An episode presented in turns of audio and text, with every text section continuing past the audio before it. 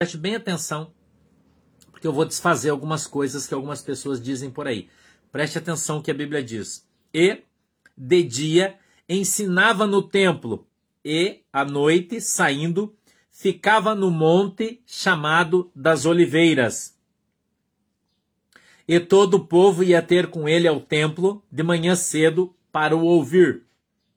Capítulo 22, verso 1. Estava, pois, perto a festa dos pães asmos, chamada de Páscoa. E os principais dos sacerdotes e os escribas andavam procurando como o matariam, porque temiam o povo.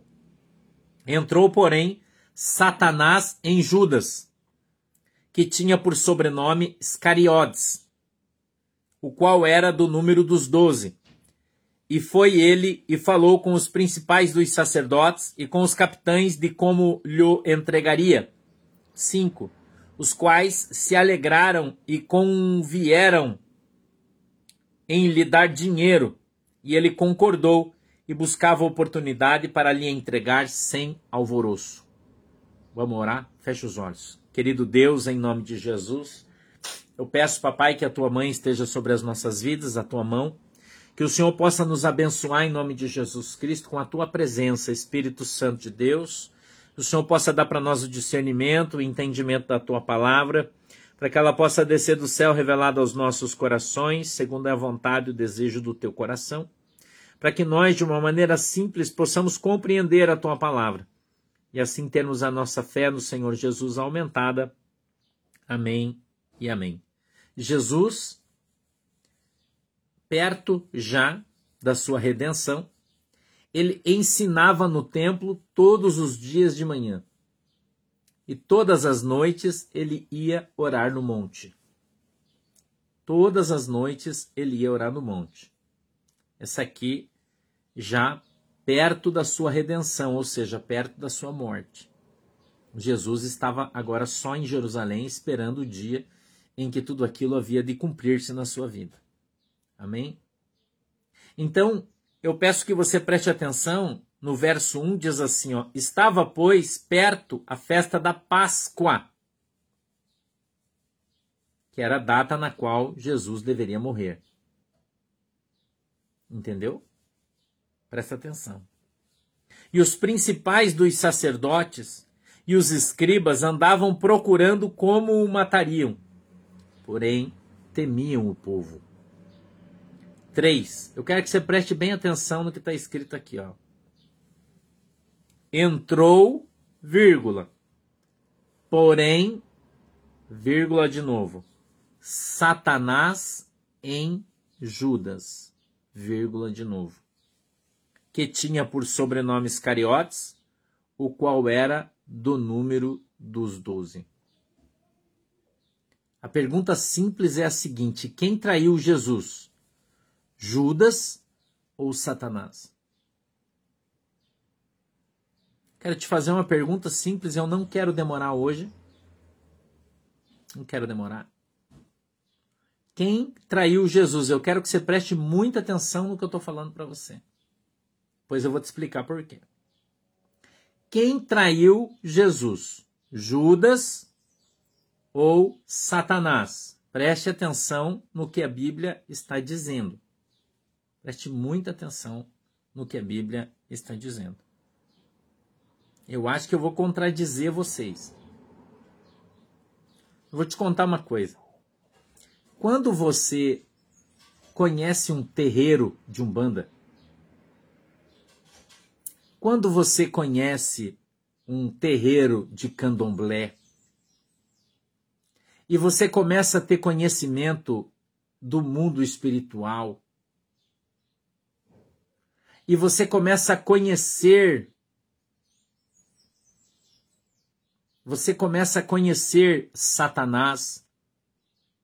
Você começa a conhecer os seus demônios e saber como eles agem. Quando você então começa a conhecer Cristo, preste atenção no que eu vou te falar. Quando você conhece a conhecer Jesus Cristo, o Espírito Santo de Deus. e depois você começa a ficar chegado de Deus, cheio do Espírito Santo, recebe de Deus autoridade. Escute isso. Recebe de Deus poder. E o que eu vou te contar, eu vou te dar base bíblica. Porque a Bíblia diz, escute o que eu vou te falar, que havia um jovem possesso de demônios. E o pai desse jovem levou-o. Vou te dar. O Espírito Santo trouxe duas mensagens para mim aqui, para mim te embasar o que eu vou falar na Bíblia. E, e o pai desse jovem veio até os discípulos e eles não puderam expulsar o demônio que estava no jovem. O jovem endemoniado, é o texto. E a Bíblia diz que o demônio jogava ele no chão, jogava ele no fogo, jogava ele na água e fazia com ele o que queria, diz a Bíblia.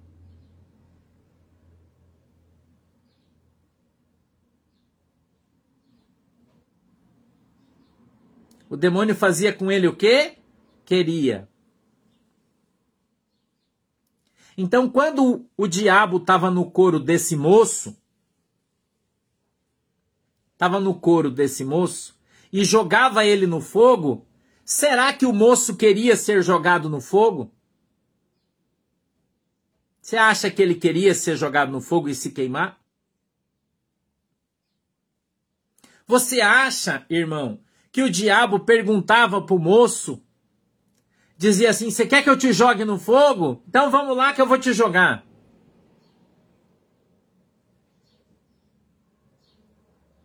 Você quer que eu jogue a tua cabeça na parede para quebrar ela? Então pera que eu vou jogar.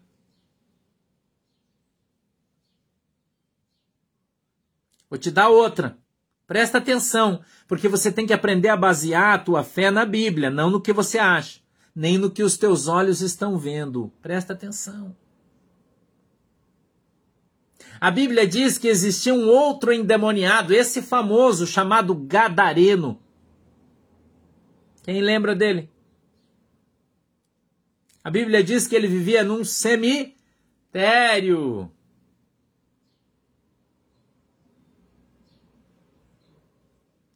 E que os homens prendiam ele com cadeias, com algemas, como se prende um animal. Mas Satanás nele tinha uma força descomunal e quebrava as cadeias. E ele perseguia todos sem que ninguém pudesse detê-lo.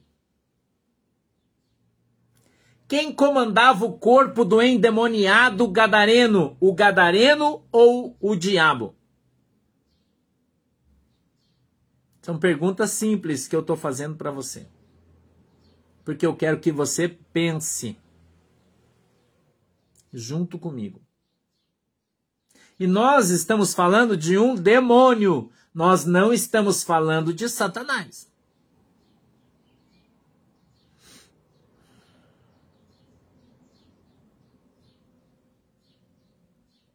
Eu queria que você entendesse isso, irmão. Que uma coisa é você está falando com um soldado, outra coisa é você está falando com o general do exército. Uma coisa é você estar tá falando com o cabo, que está de cabo de dia lá na frente, na portaria. Outra coisa é você subir lá e bater um papo com o coronel do exército, irmão. São coisas diferentes.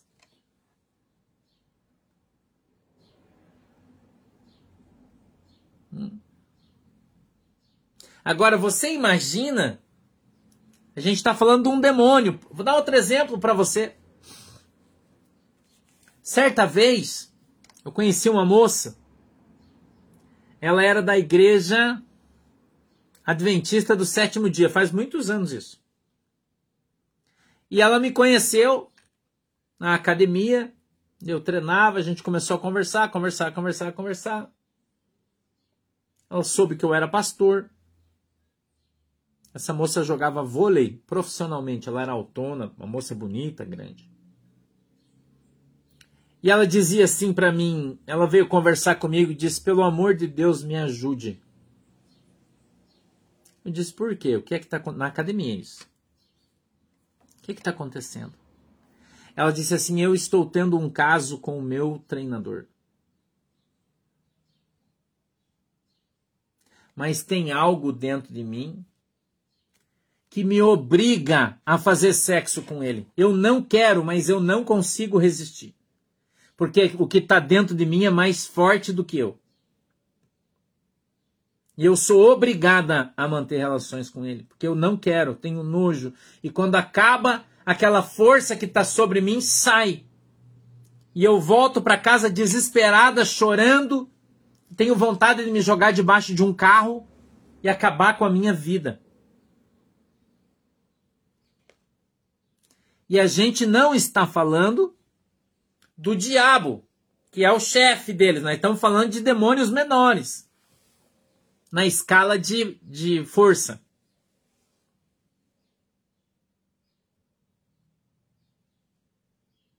Então, quando você vai falar sobre um assunto que você não conhece,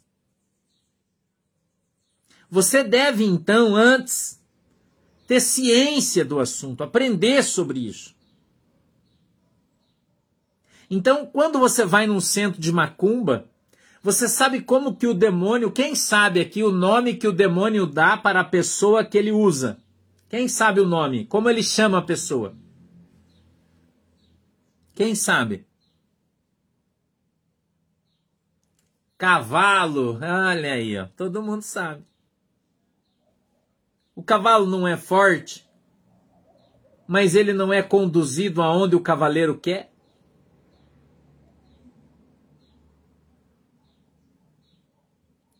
O diabo chama a pessoa que recebe a entidade de cavalo no terreiro. Ah, o meu cavalo, ó, oh, o meu cavalo. Cadê o meu cavalo? Por que cavalo? Porque ele vem e sobe em cima, ele domina. Você entendeu? Ele domina a pessoa. E a pessoa não consegue livrar-se sozinha. E a gente está falando de um Exu, de uma pomba gira, de um preto velho. Nós estamos falando de um demônio menor, nós não estamos falando do próprio Satanás. Uma vez eu vou contar uma história para você. Eu vi Satanás e ele falou comigo. Verdade, irmão? Eu quase me borrei de medo. Quase me borrei de medo, irmão. Não fiz xixi na calça que eu não estava com vontade, senão eu tinha feito de medo. Eu vi ele, o próprio Satanás eu vi ele. E ele falou comigo. Verdade? No monte. Eu não sei se foi um arrebatamento, se foi uma visão, eu não sei o que foi que aconteceu, eu não sei te contar. Eu sei que se que é terrível. Isso eu sei falar para você. Terrível. De madrugada, nós estávamos só em dois no monte orando. Eram umas três horas da manhã. Entendeu? Eu estava orando de barriga para baixo, como eu oro sempre, com a mão aqui na minha testa, com a boca no pó, orando, buscando a Deus. Já era três horas da manhã. Fazia mais de três horas que eu estava orando no monte quando eu vim morar em Guaratuba. Primeira semana.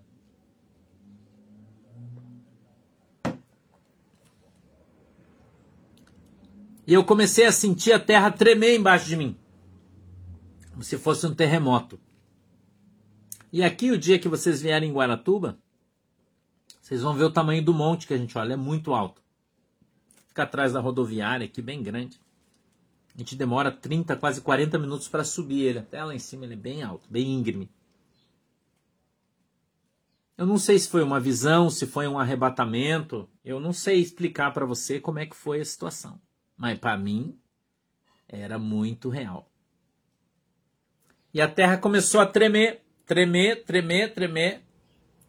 Eu levantei, porque eu estava deitado, eu levantei, a terra tremia, eu balançava, a outra pessoa que estava orando não viu nada. Isso só eu que vi. E era como se viesse um, um elevador lá de baixo, Eu vi uma luz na terra, assim, como se fosse uma visão, né? Vinha subindo aquele elevador, assim, e chegava onde eu tava, assim, tom, saía para fora. Abria a porta e quem tava lá? Satanás.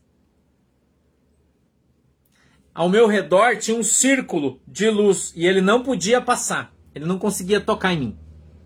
Eu só via e ouvia ele.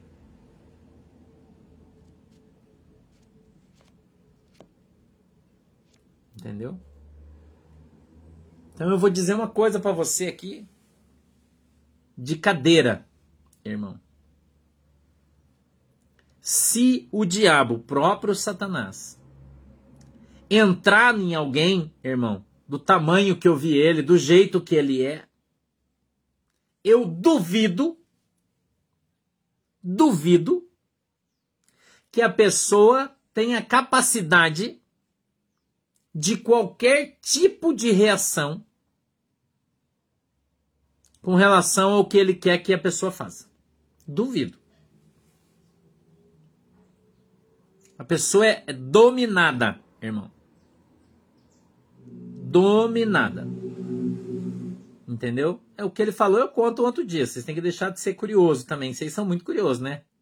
Já quer saber como ele é? É feio, irmão. É feio. Você não vai querer ver. Eu vou dizer pra você. O seu pastor é um homem corajoso. Eu sou um homem corajoso. Eu não sou um covarde, irmão. Sou um homem corajoso.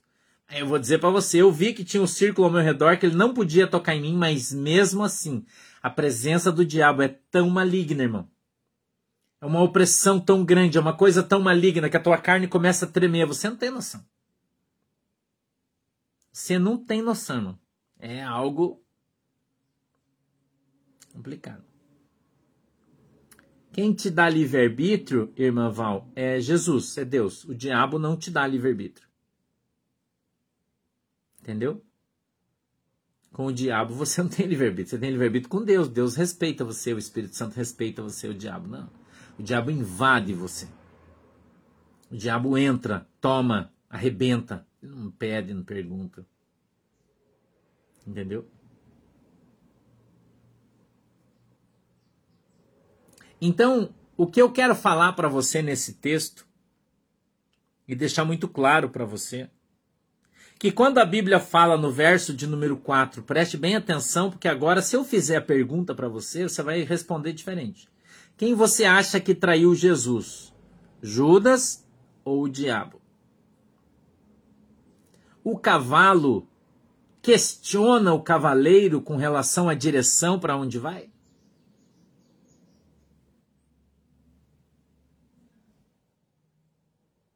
Uma pergunta. O cavalo define a rota do cavaleiro? A velocidade que o cavaleiro quer andar?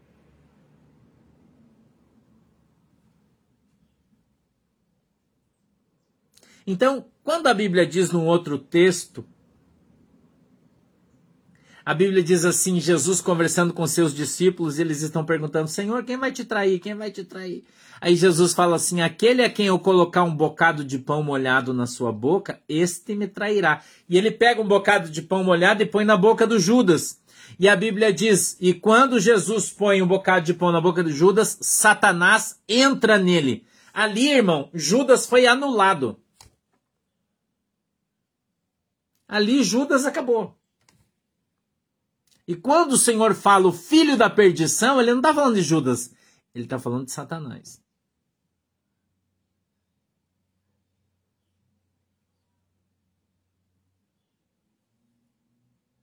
E Judas está dominado. E você pode até pensar o seguinte: você pode pensar, porque a gente tem cérebro para pensar mesmo, você faz bem pensando. Mas você deve pensar baseado nas escrituras e não no que você acha. Daí você vai errar. Daí você vai errar. Então, quando a Bíblia diz, e veja que primeiro, a Bíblia é tão clara, né? Eu não sei porque as pessoas não não entendem, né? Ele domina a mente, ele entra no corpo e domina a mente da pessoa, totalmente. O corpo e a mente. Então, quando a Bíblia diz, e se você prestar atenção, porque está escrito isso aqui, só que você está lendo e não está vendo.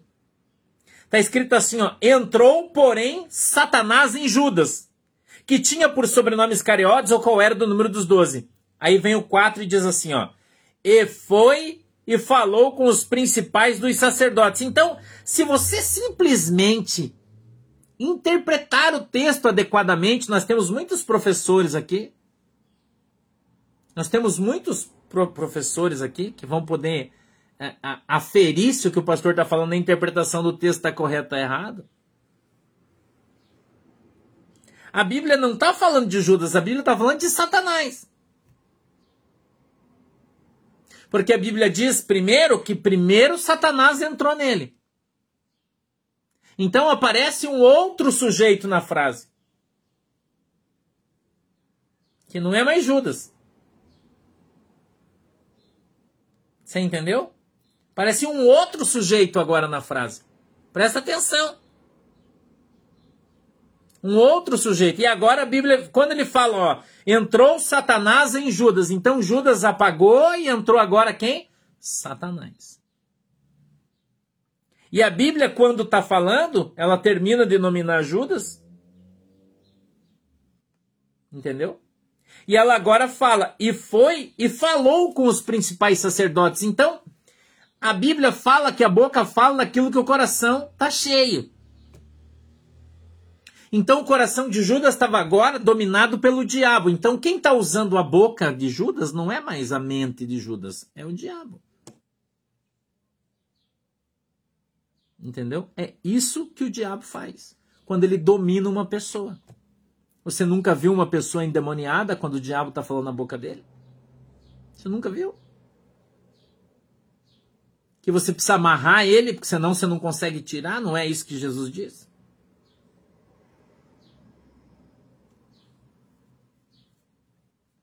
Veja, está escrito na Bíblia aqui, mas você lê e não vê. Por que, que você não vê? Porque você quer manter a tua opinião. Ah, mas eu aprendi diferente. Gente, eu estou ensinando a Bíblia para vocês. Entendeu? Estou ensinando a Bíblia para vocês. Eu poderia polemizar mais isso falando para você que Judas não se suicidou. e tem gente que vai dar cambalhota exegética aí quando eu falar isso.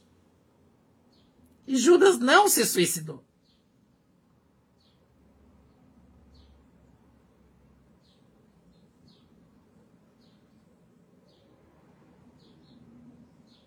Entendeu? Judas não se suicidou, irmão. Judas foi morto. Eu já contei essa história aqui para vocês. Entendeu? Judas foi morto. Judas não se suicidou nunca. Ele se suicidou. A Bíblia diz que, que Judas, tomado depois que Satanás saiu dele, acompanha o texto, Satanás saiu dele, ele voltou à sua consciência e viu o que tinha feito. A Bíblia diz que ele volta extremamente arrependido. Leia a Bíblia. E joga as moedas dizendo: Eu não quero isso. Então, se Judas não queria as moedas, por que ele pegou? Porque não foi ele que pegou, irmão, foi o diabo.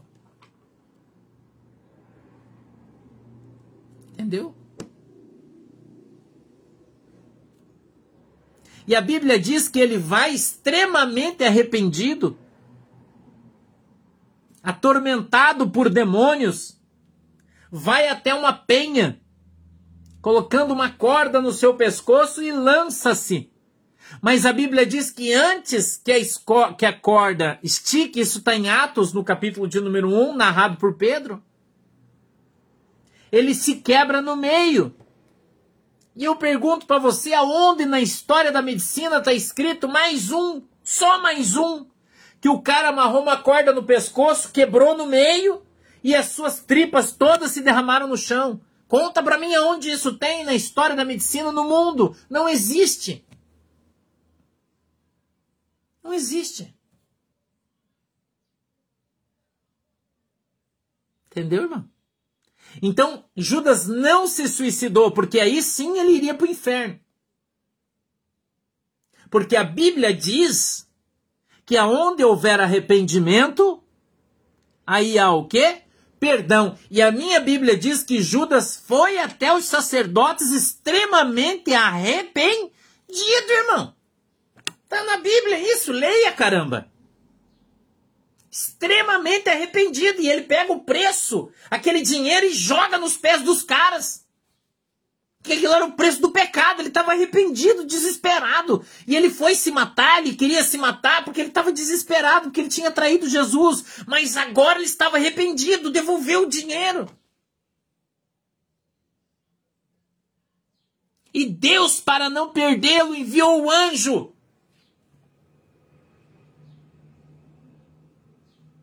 E a Bíblia diz que quando ele coloca a corda no pescoço, ele sobe na pedra, atormentado por demônios, ele pula. Mas quando ele pula, quem está lá embaixo da pedra?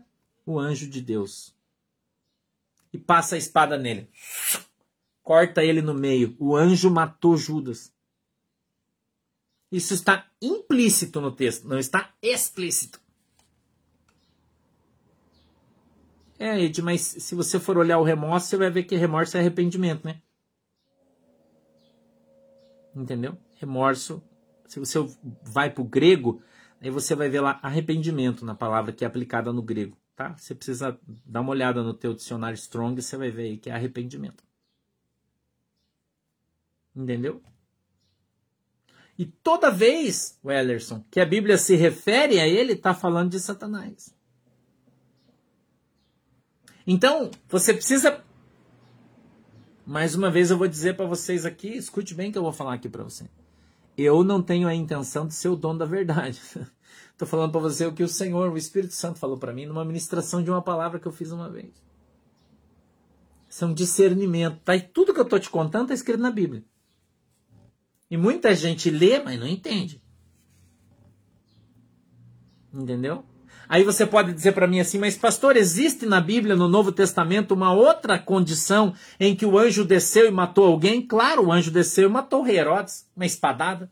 Por que ele não podia ter matado Judas? Entendeu? Por que não? Porque Judas era um vagabundo ele tinha que morrer? Porque Jesus não aceitou o arrependimento de Judas? Porque Jesus veio, arrumou só 12 e perdeu um para Satanás? Isso que você acha? Pastor, mas será que isso de fato, irmão, tem coisa que a gente só vai saber no céu. Quando a gente chegar no céu, que nós vamos ter certeza. Eu estou contando para você o que o Espírito Santo me mostrou no discernimento de uma palavra que ele me deu certa feita. Então eu estou mostrando para você, te mostrando dentro tudo que eu estou te falando está escrito na Bíblia. Você pode interpretar sim ou não, é um direito seu. Mais uma vez eu vou dizer, né? Não tenho aqui a intenção de ser dono da verdade, não. Só estou te dando uma visão bíblica, bíblica, biblicista, cristocentrista sobre a morte de Judas. Como eu disse para você, eu ia quebrar umas prateleiras e quando você quebra ela faz barulho, né? E é difícil você falar em contrário de coisas que as pessoas acreditam ser verdade a sua vida inteira. É difícil. Quem estudou teologia sabe o que o pastor está falando. Isso é uma tese teológica fortíssima. Judas, o filho das trevas, foi para o inferno. Mas não é isso que a Bíblia diz. Entendeu? Não é isso que a Bíblia diz. Se olha o texto no grego, por exemplo, você olha o texto no grego e você vai ver que a Bíblia diz que Judas vai aos caras devolver o dinheiro extremamente arrependido. É o que o apóstolo, o apóstolo fala. Ao ter escrito o texto em Lucas, em, no Atos, né? O, o, Lucas escreveu. Quando Pedro narra. Entendeu? Porque está se tratando, Edgar, de Satanás, o filho da perdição, o diabo. Entendeu? A Bíblia não foi modificada pelos romanos, irmão. Isso é mentira. Amém? Eu vou deixar você pensar, meditar nessa palavra. Tá legal? Amanhã a gente volta, tá? Às 14, estamos aqui de novo. Se Deus trouxer alguma coisa pra gente de novidade, eu vou te dar. Senão nós vamos pregar o evangelho, vamos quebrar cristais como a gente faz todo dia, né? E, e você vai ter uma visão aí do evangelho diferente do que você aprendeu. Com certeza. Mas essa é biblicista. É, essa visão é Bíblia, irmão, que eu estou te falando. Tá todos, que eu, todos os comentários que eu fiz estão escritos na Bíblia. Nenhum deles eu tirei de nenhum livro, só a Bíblia. Então as pessoas pecam por não conhecer as Escrituras e nem o poder de Deus. A Bíblia diz que nós não temos o direito de julgar quem foi para o céu, quem foi para o inferno. Nós não temos esse direito, muito menos do Judas. Você não sabe. Né? Você não sabe. Eu também não sei. Mas eu não falo que ele foi para o inferno. Mas também não falo que ele foi para o céu. Falo que isso é um mistério de Deus e que um dia nós vamos saber. Não posso afirmar. Eu não sei. A Bíblia está falando que ele não foi. Entendeu? Então a gente tem que aprender a não julgar. Não julgue. Porque você não sabe o que uma pessoa que está sendo usada pelo diabo faz. Beleza? Vamos orar? Fecha os olhinhos aí, todo mundo. Papai do céu, em nome de Jesus. Eu peço que o Senhor abençoe o teu povo, abençoe a tua igreja, abençoe, Senhor, cada um deles que está aqui conosco, em nome de Jesus. Que a tua mão poderosa esteja sobre as nossas vidas e o Senhor possa, em nome de Jesus, abrir os nossos olhos para que nós possamos ver a verdade, a verdade bíblica cristocentrista, Pai. Meu Deus, que a tua palavra possa abrir a nossa mente, possa lavar o nosso coração, possa nos ensinar, Senhor, a tua verdade, nos dar a tua visão. Querido Espírito Santo, dirige e direciona as nossas vidas para que nós possamos andar na tua presença e sejamos uma bênção em nome do Pai, do Filho e do Espírito Santo. Amém. Que Deus abençoe essa água que você tem colocado aí diante de Deus. Quando você beber dela, seja alcançado e tocado em nome de Jesus. Deus abençoe a vida de vocês. Fiquem com Jesus e até amanhã. Se Jesus não voltar, se ele voltar, a gente se vê no céu. Tchau. Tchau, galera. Deus abençoe. Tchau, galera. Deus abençoe.